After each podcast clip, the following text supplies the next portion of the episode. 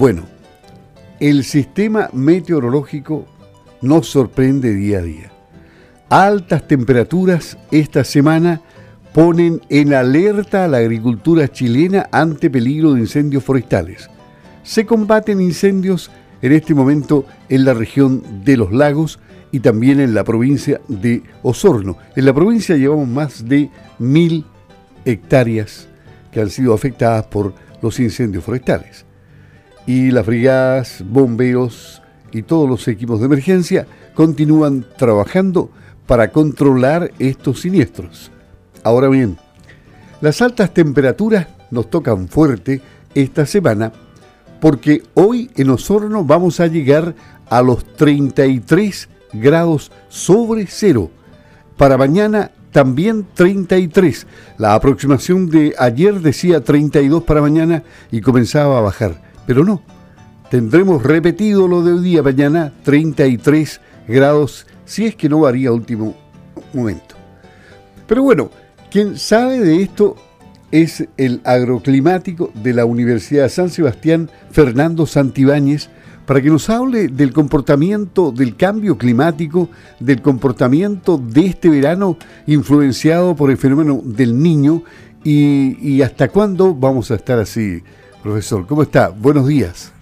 Muy buenos días, don Luis. Bueno, son los efectos de este niño, un niño bastante intenso que eh, ha afectado al hemisferio sur y que está trayendo un comportamiento relativamente anómalo de lo que llamamos el anticiclón del Pacífico, es decir, este centro de alta presión que se ha desplazado en los últimos días eh, muy al sur. Entonces esto está eh, elevando las, las presiones atmosféricas fuertemente de Concepción al sur, lo que hace que el calor del sol se acumula en los primeros 100 metros de, aire, eh, sobrecalentando el aire superficial. Y se agregó ahora, en estos días, una, lo que llamamos una vaguada, es decir, una baja presión costera que hace que atrae aire desde el este, aire que viene desde la zona patagónica argentina, que entra al territorio chileno trayendo aire tibio y muy seco. Entonces se alinearon los astros para producir estas altas temperaturas que están afectando al, sur de Chile. Y ni hablar de los riesgos de incendio que esto puede provocar. El llamado es a la máxima precaución en materia de usos del fuego. Obviamente estamos luchando contra incendios forestales, como decía, al contextualizar toda esta situación en la provincia de Osorno, en la provincia de Yanquihue, también en Chiloé, es decir, y con todos los recursos técnicos disponibles, con un gasto superior este año. Sin embargo, da la impresión de que mm, se ha podido controlar o luchar con éxito este año, porque el daño es inferior eh, a la temporada pasada. Sí, eso en todo Chile, no solo en la zona sur.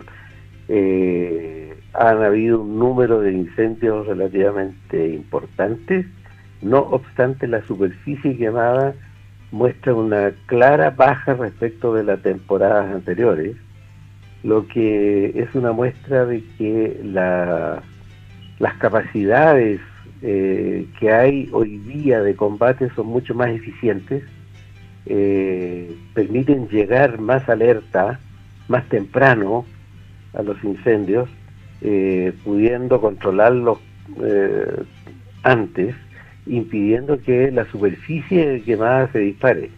Si no fuera por eso, estaríamos enfrentando a lo mejor una catástrofe de proporciones. Felizmente, el país se ha ido preparando, ha ido ganando experiencia, ha puesto más recursos, la CONAF casi duplicó sus recursos en materia de control del fuego eh, y probablemente en años que vienen vamos a tener que seguir invirtiendo mucho. Yo diría a lo mejor ya no tanto en combate, sino más bien en prevención.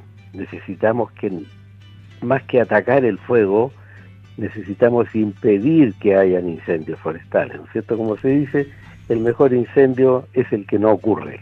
En esto se ha avanzado algo, según la Corma, se han hecho muchísimos kilómetros de cortafuego en el país, pero todavía no es suficiente.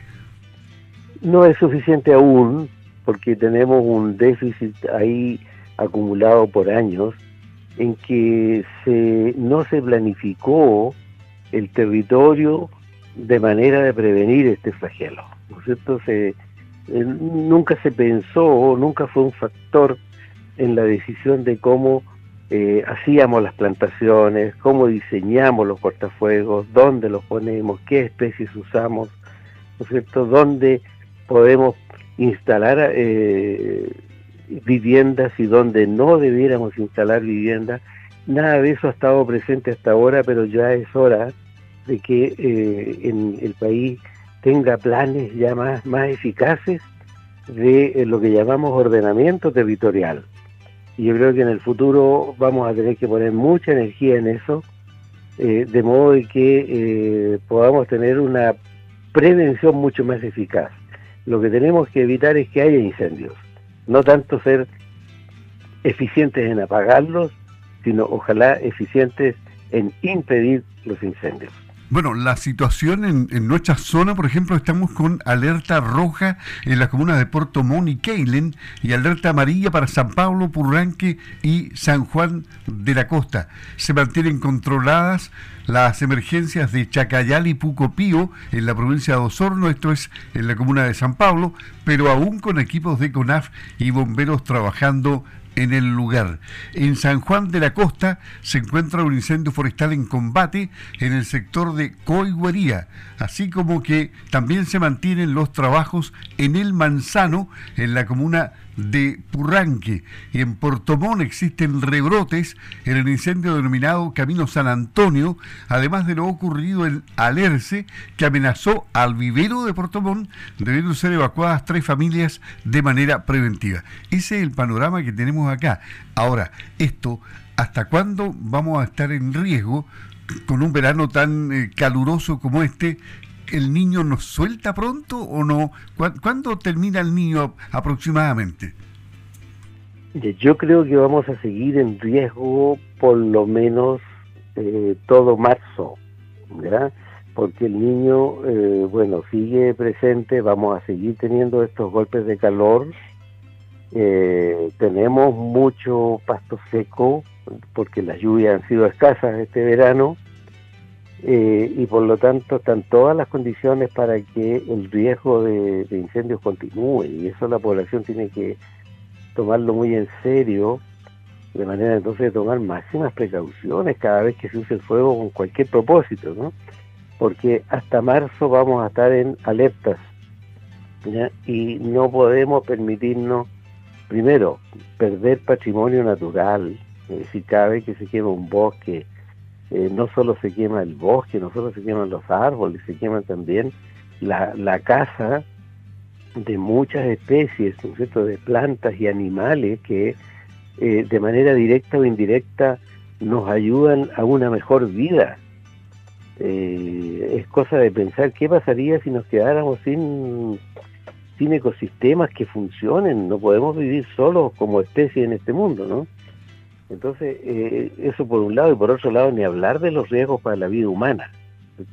Lo que hemos visto en la zona central en los últimos días, ¿no es cierto?, es espantoso ver cómo se han perdido tantas vidas humanas incluso. Entonces, este es un gran tema que hay que tomarlo muy en serio. Y eh, bueno, estamos en un año de riesgo.